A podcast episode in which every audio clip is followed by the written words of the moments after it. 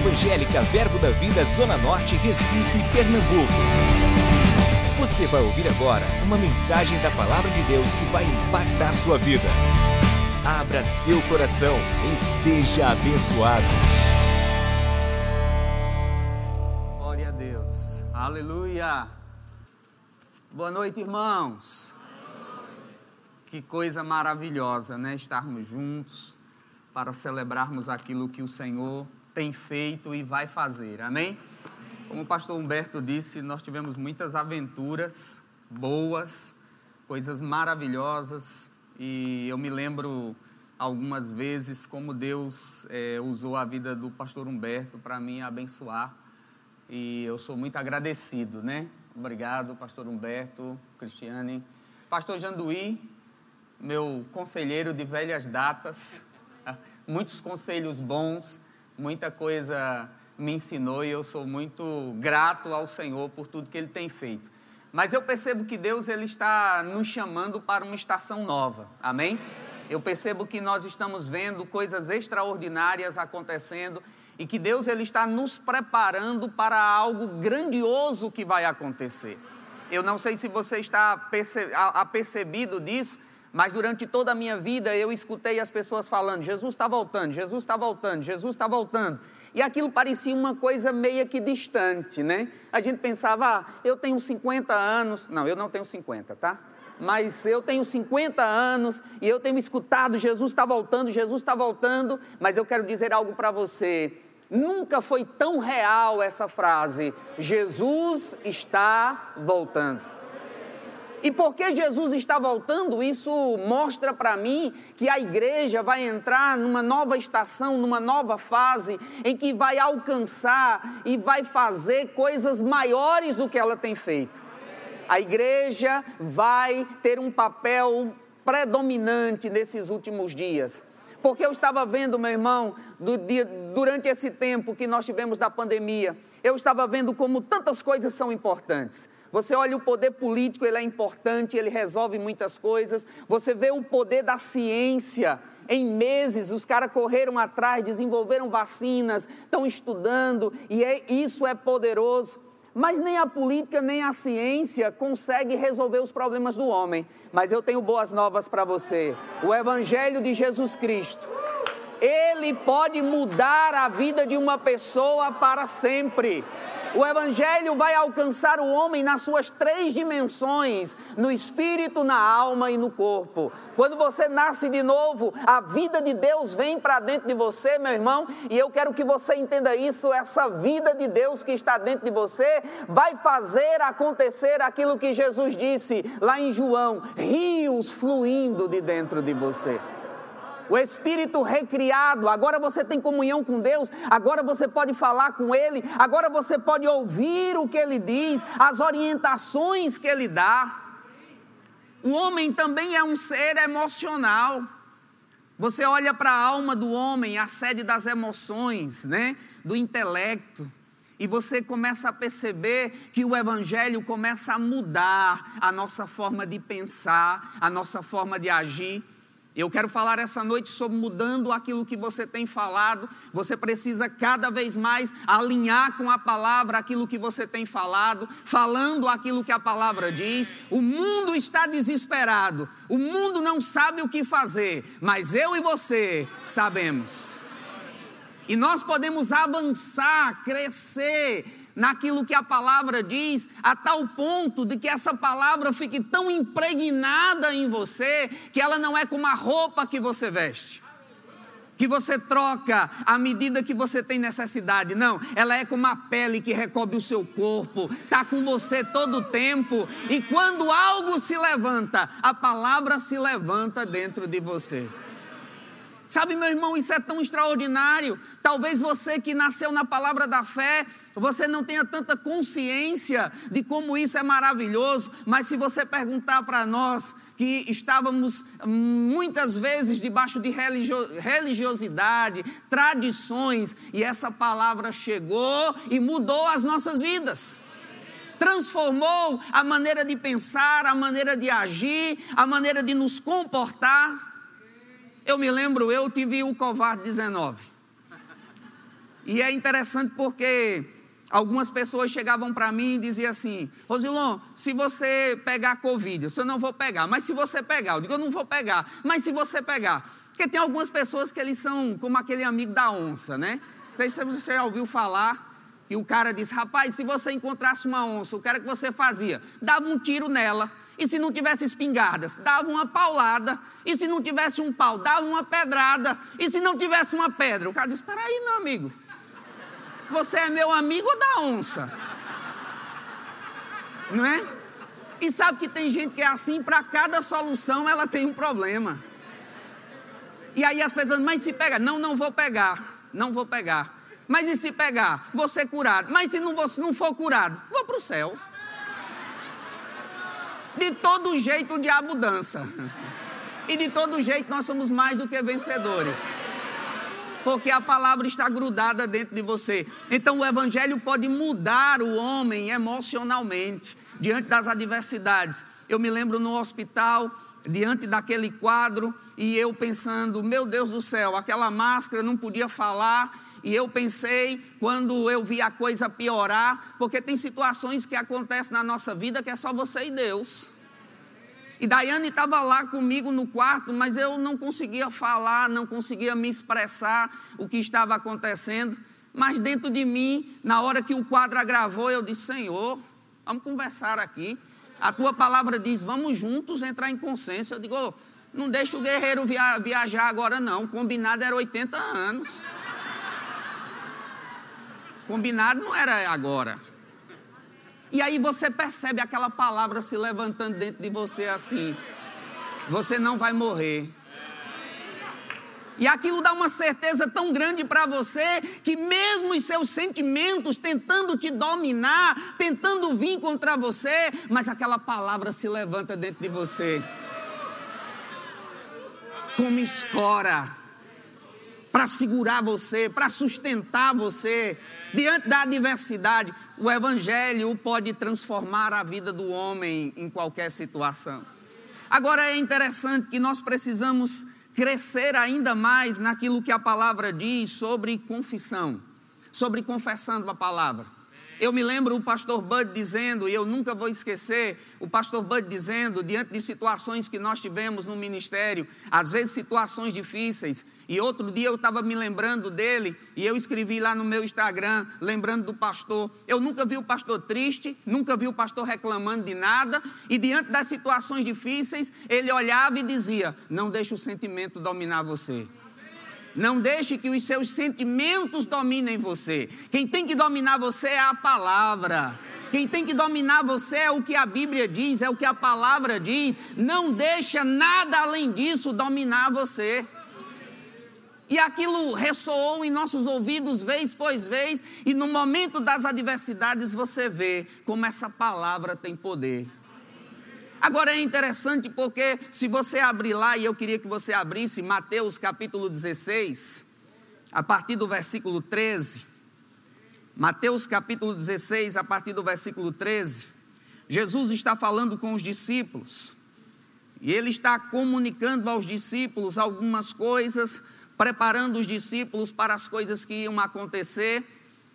E é interessante que Jesus vai começar a falar algo em Mateus capítulo 16, a partir do versículo 13. Diz assim: Tendo Jesus chegado às regiões de Cesareia de Filipe, interrogou os seus discípulos, dizendo: Que dizem o que dizem os homens ser o filho do homem? E eles responderam: Uns dizem que tu és João Batista outros Elias, outros Jeremias ou algum dos profetas.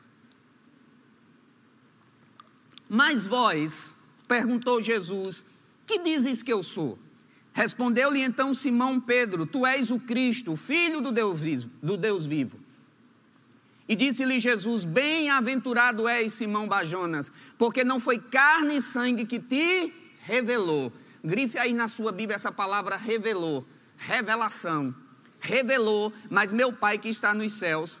Também te digo que tu és Pedro, e sobre esta pedra edificarei a minha igreja, e as portas do inferno não prevalecerão contra ela. Dar-te-ei as chaves.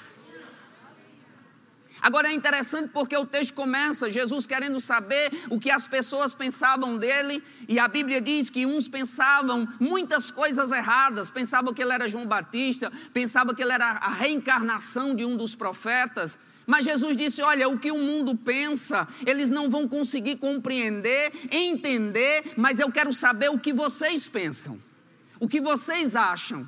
E a Bíblia diz que Pedro se levanta com uma revelação. Agora é interessante porque Pedro se levanta com essa revelação, e aqui no versículo 18, Jesus diz que vai edificar a igreja, as portas do inferno não vão prevalecer, e no 19 ele diz: Vou te dar as chaves. E o que são chaves? São revelações. Chaves têm poder para abrir para fechar. Chaves têm poder para que você possa fazer algumas coisas. E ele está falando aqui de revelação. Agora é interessante porque nós falamos muito sobre revelação, revelação, revelação, palavra revelada. Olha, nós temos a palavra revelada, olha, pega a revelação da palavra. Mas às vezes as pessoas não entendem bem o que significa essa palavra revelação. Revelação é quando aquela verdade que está na sua mente, é quando aquela verdade que você entendeu e você começa a mastigar ela, a pensar sobre ela, a meditar sobre ela, ela cai dentro de você. E ela se torna tão real para você que nada nem ninguém vai tirar você do lugar. Meu nome é Rosilon. Não é o melhor nome, mas foi o que mamãe me deu. Rosilon. Um nome diferente. Eu me lembro há um tempo atrás, eu cheguei em São Paulo e a moça no aeroporto disse: Seu Rosilon, o senhor não vai poder viajar. Eu disse: Por quê? Disse: Seu nome está errado e o senhor não pode viajar. Eu disse: A senhora conhece outro Rosilon? Ela disse: Não. Eu digo: Só tem eu. Põe aí no Google para a senhora ver quem é que vai aparecer. Eu, mamãe só fez isso comigo, fica tranquilo. Ela disse: É, o senhor tem razão. Se o senhor se chamasse Antônio ou João, aí era mais comum. Mas Rosilon, eu digo: É, Rosilon é só eu mesmo. E ela disse: Então eu vou deixar o senhor ir. Eu digo: Pode deixar, porque pode olhar no Google aí que eu sou eu e acabou a história. E aí, naquela experiência, eu fiquei pensando: Já imaginou se eu encontro alguém na rua e a pessoa diz assim para mim: Oi, João. Não, eu não sou João, não, eu sou Rosilon. Não, você é João. Você tem jeito de João, cara de João, tamanho de João. Você é João. Nasceu aonde? Nordeste. Nordeste é João. É João. Joãozinho, na verdade, a gente, para ser mais íntimo. Não, mas eu não sou João. É? João, deixa de brincadeira, rapaz. Eu não te conheço. E aí você vai se segurar dizendo: Não, eu sou Rosilon, eu sou Rosilon. E se ele insistir, eu vou pegar minha identidade e vou mostrar para ele quem eu sou. Sabe, meu irmão, da mesma forma tem que ser com a palavra. Você precisa deixar a palavra tão grudada dentro de você que quando o diabo chegar dizendo, olha, não pode, você diz pode. Não dá, você diz dá. Vai morrer, você diz não, não morrerei, mas viverei para contar os feitos do Senhor. Quando o diabo vem dizendo você não vai conseguir pagar as contas, o meu Deus, segundo a sua riqueza em glória, há de suprir cada uma das minhas necessidades. Uma revelação, uma verdade que caiu dentro de você, que se estabeleceu dentro de você, que nada nem ninguém vai mudar aquilo. Aquela verdade se agarrou com você e se alguém chega dizendo algo contrário àquilo, aquilo se levanta dentro de você como escora. E você diz: Não, eu sei o que a Bíblia diz. Eu sei o que o Senhor disse. Sabe, meu irmão, só pode aquilatar o milagre quem recebe. Às vezes as pessoas não entendem determinadas coisas e ficam até chateadas com você. Eu me lembro, eu fiz um tratamento de saúde e a minha médica disse: Rosilon, você vai ter que ir para o psicólogo. Eu disse: por quê? Ela disse: porque você não está aceitando as coisas. Eu digo: e a senhora quer que eu aceite o quê? Ela disse: você não, você precisa, você não tem cara de doente. Eu digo: me diga como é a cara que eu faço. Não, você, não, eu não vou aceitar aquilo que a Bíblia não diz, eu não vou me dobrar aquilo que a Bíblia não diz. Se a Bíblia diz que eu sou curado, eu sou curado. Se a Bíblia diz que eu sou próspero, eu sou próspero. Aquilo que a Bíblia diz é a verdade. Agora, essa verdade precisa sair da sua cabeça e se estabelecer no seu coração, firme dentro de você. Porque às vezes pessoas estão falando o que a palavra diz.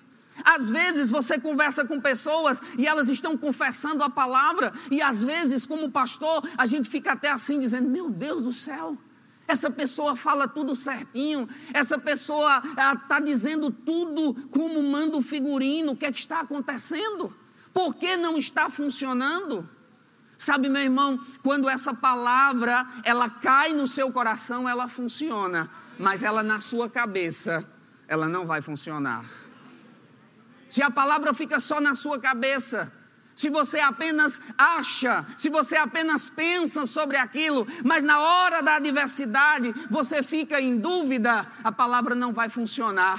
Mas quando essa palavra cai dentro de você, você vai orar com convicção, você vai falar com convicção. O diabo dizendo coisas e você dizendo não, não é assim, não é desse jeito.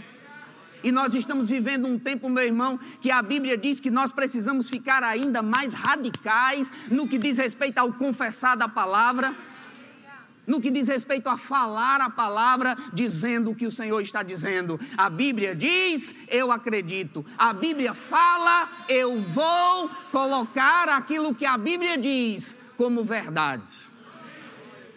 Não importa o que eu estou vendo, não importa o que a situação está mostrando, mas por dentro, aquela verdade estabelecida.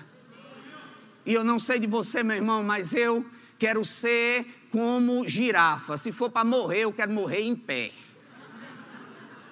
Mas me dobrar só diante de Deus. Não vou me dobrar. Não vou me dobrar, só diante do Senhor mas eu não vou me dobrar diante das coisas que o diabo tenta trazer, dizendo: não, Satanás, a Bíblia diz aquilo que a Bíblia diz. E eu me lembro de uma situação, as pessoas dizem, Rosilon, você tem muitas histórias. Você também tem. O, o, problema é que eu conto as minhas, você não conta as suas. Mas todo mundo tem. E eu me lembro, eu fui pregar, pregar na Colômbia, me convidaram para pregar na Colômbia.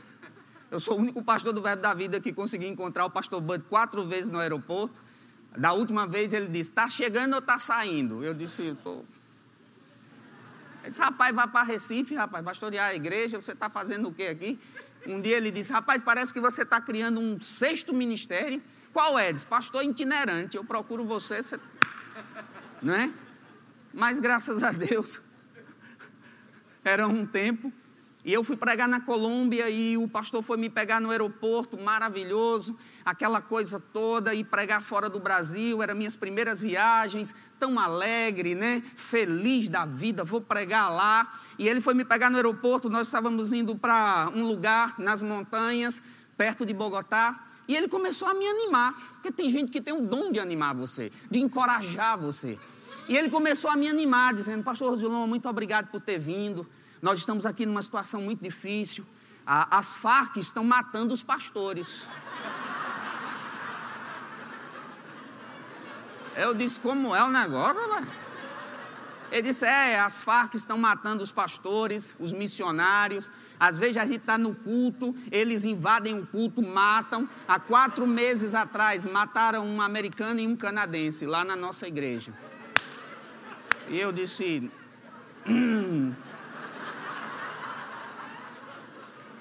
Porque o testemunho é bom de contar, só não é bom de passar. Passar não é bom, não. Agora, contar é maravilhoso.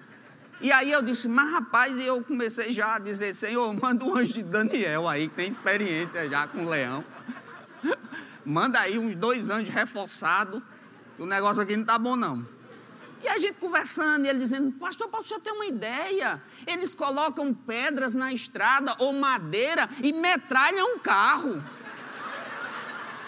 Eu disse, mas aqui, ele disse, aqui mesmo nessa estrada eles fazem isso. Eu disse, mas rapaz. E ele no jipinho, era um jipe, e ele no jipinho, é, rapaz, a gente entrou numa curva, uma madeira no meio da estrada. Ele freou o jipinho que a poeira cobriu. E ele disse: Meu Deus! E eu fui junto. Eu disse: Meu Deus do céu! Orei em português, orei em espanhol. Juntei versículo, eu disse: Aquele que habita no esconderijo do Altíssimo, a pastos verdejantes o Senhor leva. Eu digo: Eu vou juntar o 23 com 91 para. Eu, eu vou me embora. E aquela. E aquela coisa assim, a gente. Eu não sei se você já passou naquela situação de tanto desespero, que o carro parou e na, na minha cabeça eu já ouvi os tiros.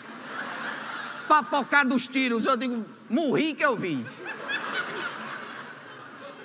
Rapaz, e aí a gente parou.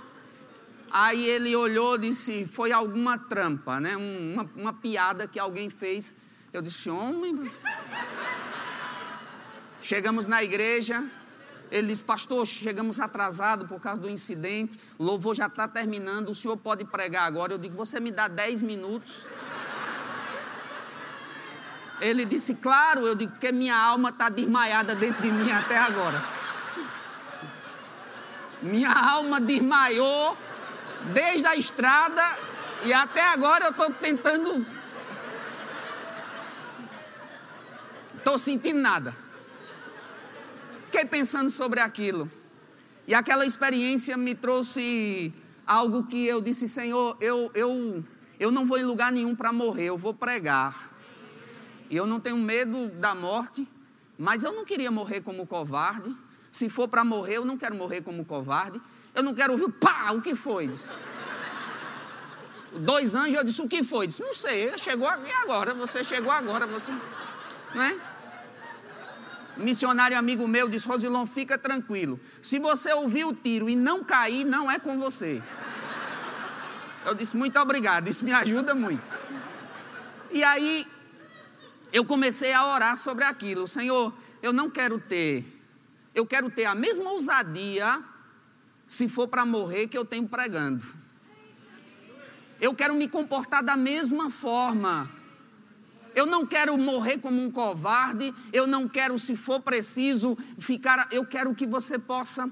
E eu comecei a trabalhar aquilo. Sabe, meu irmão, às vezes tem áreas na nossa vida que nós precisamos trabalhar, renovar a nossa mente, trazer a palavra, colocar a palavra dentro de você, colocar a palavra firmada dentro de você. Para quê? Para que no momento das adversidades, você possa estar com aquela palavra tão firmada dentro de você.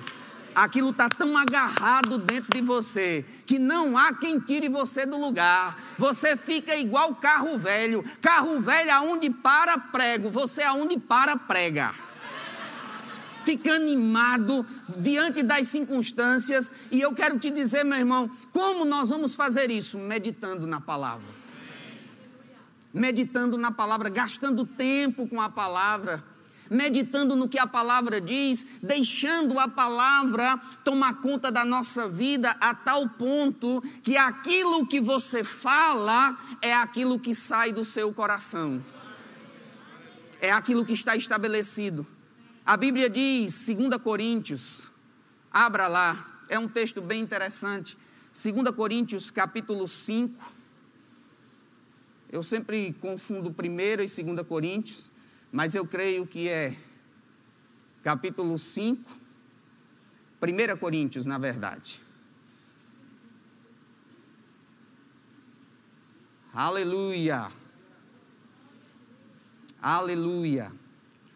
1 Coríntios, Paulo está falando algumas coisas e ele começa a falar sobre é, como nós devemos nos comportar diante das situações eu lembro do versículo, não está aparecendo aqui, mas eu vou dizer para você. Diz assim: Crie, por isso falei. Crie, por isso falei. Sabe, meu irmão, às vezes as pessoas pensam que é falando que nós vamos crer. Às, às, vezes as pessoas pensam que nós vamos começar a falar e é isso que nós vamos crer, como se a, a palavra, somente a palavra, tivesse algum poder mágico. E deixa eu explicar isso para você, para você entender bem. Às vezes, meu irmão, as pessoas têm a fórmula, mas não têm o princípio. E às vezes elas têm a fórmula. Como é a fórmula? Falar. Porque você começa a falar, começa a se convencer e aquilo vai cair dentro de você. É assim que funciona. Falando a palavra, falando a palavra, e os ouvidos mais perto de você, é os seus, aquilo toma conta de você. Mas deixa eu explicar o que eu estou querendo dizer. O mais importante não é a fórmula, é o princípio. É você trabalhar na fórmula falando, falando, falando, falando, até que essa palavra caia no seu coração. Aí, quando ela sai, meu irmão, é pipoco. Porque ela saiu do seu coração. Às vezes pessoas, elas estão confessando, elas estão falando, elas estão dizendo, mas aquilo ainda está somente na sua mente. Somente naquela dimensão mental. E elas começam a falar e diz: "Por que não funcionou?" E eu tenho uma ministração do Rick Renner maravilhosa, ele falando sobre confissão. E ele disse que uma menina da igreja dele, ela teve uma situação e ela ficou doente e ela acabou morrendo. E uma pessoa que estava com aquela menina disse assim para ele, disse: "Dr. Rick Renner, eu fiquei tão impressionado porque eu estava com ela e eu ouvi as últimas palavras que ela disse. Eu coloquei o ouvido bem perto da boca dela e ela disse assim: pelas pisaduras de Jesus, eu sou sarada. E porque ela morreu, ela estava crendo. E ele começou a explicar para ele isso, que ela tinha a fórmula, mas não gastou tempo para ter o princípio, para estabelecer o princípio. E aí é onde você, aí é onde está o segredo, você precisa gastar tempo confessando. A Bíblia diz: "Criei, por isso falei". A Bíblia diz: Olha, eu estou crendo, por isso eu vou falar. Aí você confessando, confessando, confessando, aquilo toma posse de você, porque eu estou convicto que eu sou Rosilon. Porque toda a minha vida me trataram assim, me chamaram assim, e aquilo tomou conta de mim. Você já conheceu gente que tem um apelido? E que às vezes ela mesma, pessoa chama pelo nome ela nem olha, porque só trata ela pelo apelido, não é? Quem teve infância sabe, né? Outro dia eu fazendo uma pesquisa lá no ministério para saber quem teve infância. Como eram seus amigos de infância? Qual era o nome? Carlos Daniel. Maria Roberta, eu digo, criado em Pregláudio, né? Condomínio. Qual é os seus amigos de infância? Carroça, catraca, ureia, pezão. E eu tenho um amigo de infância que está no verbo, eu conheço o cara há mais de 30 anos. E outro dia eu cheguei, o apelido dele é Catraca. E eu disse, cara, me diz uma coisa, como é teu nome? Falou, Rosilon, tu me conhece há mais de 30 anos. Eu disse, nunca sei teu nome, cara. Tu... Porque só chama catraca. Ele disse, tu sabe que às vezes lá no trabalho chega um chefe e me chama pelo nome e eu não dou nem mima. Porque todo mundo me chama de catraca. E o apelido dele era Catraca, porque ele era grandão, a gente ia no ônibus, ia passar por baixo, todo mundo pequeno, e ele grandão, dizia, não, você paga. Aí a gente já batizou, né? Mas é isso é interessante. Aquela verdade que ele ouviu de que nem é o nome dele se estabeleceu dentro dele. Ficou tão agarrado com ele que o cara chama o nome dele João Gabriel, João Gabriel, João Gabriel, e ele nem ele disse que não está. Aí, aí, aí sou eu. Opa, eu aqui. Porque eu, aquilo está pegado nele. Sabe, meu irmão, a palavra tem que estar agarrada a você. Você tem que meditar. Agora eu quero encerrar só lendo uma coisa aqui. Eu gosto demais de algo que Clifford ele é um ministro americano e ele tem uma palavra muito poderosa e eu estava lendo algo que ele disse que para mim me marcou. Ele diz assim: meditar na palavra de Deus é o caminho para programar a sua mente. Nós estamos acostumados com essa realidade de programação, né? Nós precisamos programar algumas coisas. Você pega os computadores, eles precisam ser programados. E ele diz assim: meditar na palavra, gastar tempo meditando para renovar, para aquilo se agarrar em você. Aí sim você vai aplicar aquela palavra que está lá, criei, por isso falei. Você vai falar e aquilo que você fala você tem convicção, dizendo: segura aí, Satanás. Porque a Bíblia diz, porque a palavra de Deus é a verdade. Agora ele continua dizendo aqui: obter revelação das Escrituras de modos que elas possam ser aplicadas à nossa vida. Concentre a sua mente na palavra de Deus. Esse é o caminho para a verdade e para uma mudança duradoura. Através da meditação, você ganha sabedoria, conhecimento, inspiração meditando na palavra, gastando tempo na palavra. Por quê? Porque a palavra vai destruir. A Bíblia diz que a palavra de Deus é poderosa para destruir ideias erradas, pensamentos errados. Ela vem e alinha você, ela vem e coloca você na linha. Você olha para o que Deus tem feito aqui e você diz: rapaz, que coisa maravilhosa. Talvez se Deus tivesse falado há 20 anos atrás com o pastor Humberto o que ele ia fazer hoje, ele nem tivesse acreditado. Mas Deus foi construindo, porque eu quero que você aprenda isso nessa noite. Toda vez que Deus te dá um desafio, é preparando você para algo maior. O desafio vem e você olha e diz: Meu Deus, é grande demais. Deus diz: Pois fica tranquilo, que você vai vencer esse e eu vou trazer um degrau maior. Você vai vencer esse e eu vou trazer um degrau maior. Eu vou avançar com você, crescendo com você. Talvez se você pegasse a gente há 20 anos atrás, para crer, por exemplo, para construir uma coisa de 5 mil reais, a gente ficasse assustado. Mas hoje as pessoas falam sobre 5 mil reais, você pensa, troco de pão. Porque Deus é tão poderoso a gente já viu Deus fazer tanto milagre que você diz, rapaz, olha, isso aqui vai custar 2 milhões. Você diz, rapaz, o que é 2 milhões para Deus? A sua mente já está condensada, alinhada àquilo que a palavra diz, e você diz, rapaz, eu já vi Deus fazer tantas coisas. Aí eu vou encerrar dizendo isso. Eu, alguns anos atrás, eu vi uma entrevista de Ayrton Senna. E ele falando sobre como ele se tornou, saiu de, do kart para se tornar um campeão de Fórmula 1. E perguntaram para ele qual a sua preparação, o que é que você faz? E ele disse: Olha, eu não tenho um segredo, não, mas se tem uma coisa que eu posso dizer para você é isso. Eu tenho na minha casa uma sala de troféus. E toda vez que eu vou sair para uma corrida, eu vou na minha sala de troféus. E eu olho para cada troféu que eu já ganhei, desde a Fórmula Kart desde o kart até agora.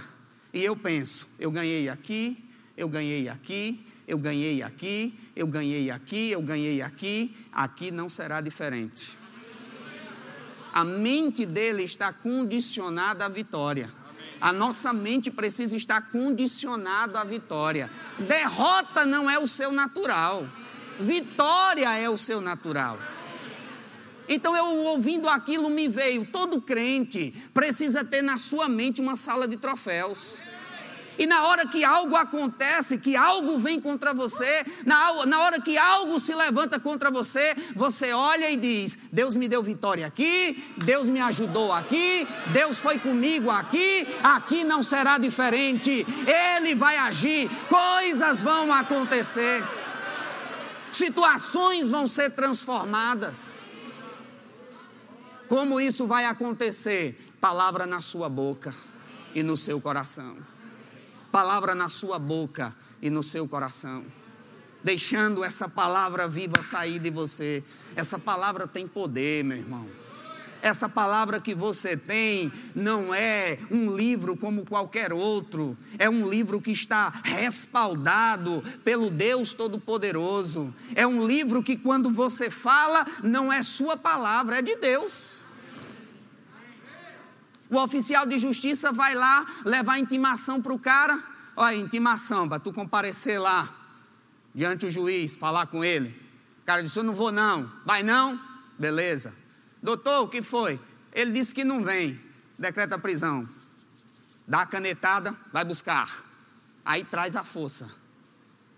O oficial de justiça é apenas aquele que leva a mensagem. Mas por trás dele tem uma autoridade maior. Se o cara não obedecer, a autoridade maior vai agir. Sabe, meu irmão, você é embaixador de Deus, você leva a mensagem, e quando você diz para o diabo, ele tem que fazer, porque está respaldado em Deus, está respaldado naquilo que Deus disse e aquilo que Deus disse é a verdade, então você tem que dizer: a palavra de Deus fala assim, a palavra de Deus diz assim, acabou. Acabou. Fica de pé. Aleluia.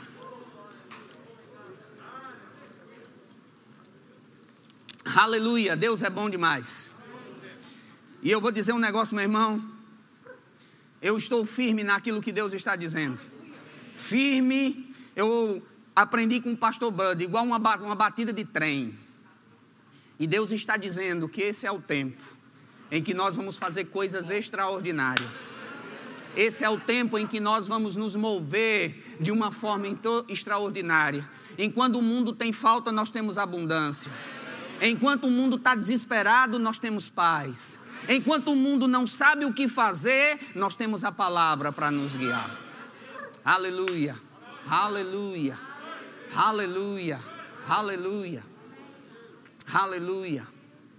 Oh, aleluia. Sabe, eu não sei se Murilo tá aí, tá? Tá nos adolescentes, né?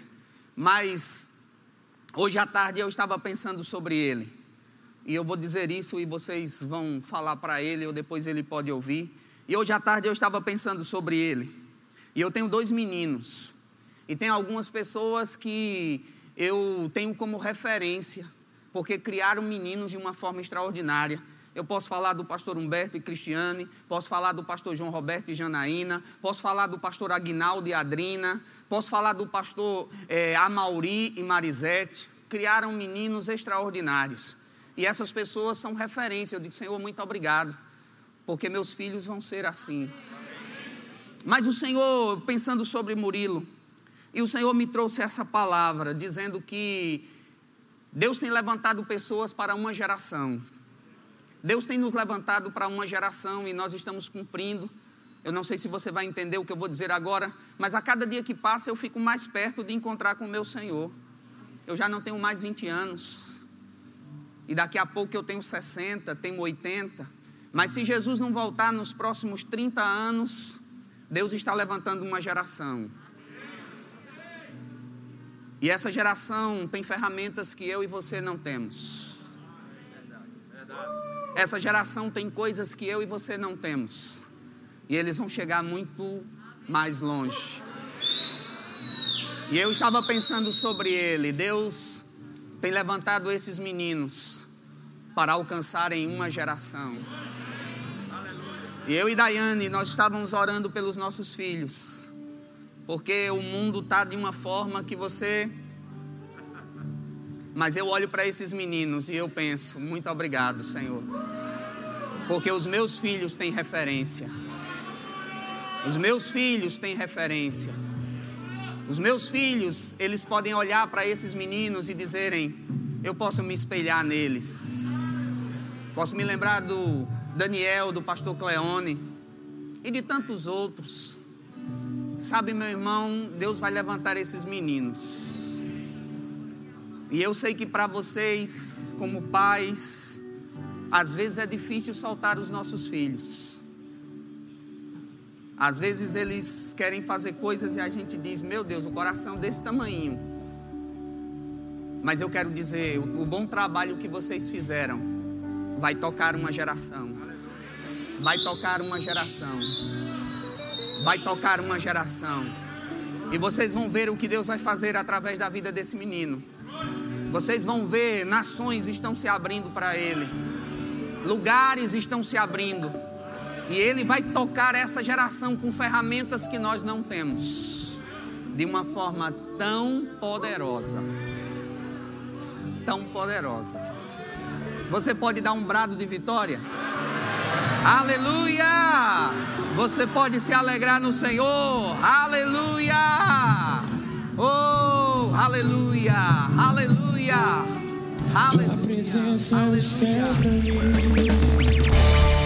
Adquira já em nossa livraria CDs, DVDs, livros, camisetas e muito mais. Entre em contato pelo telefone 81 30 31 5554 ou acesse nosso site verbozonanorte.com.br.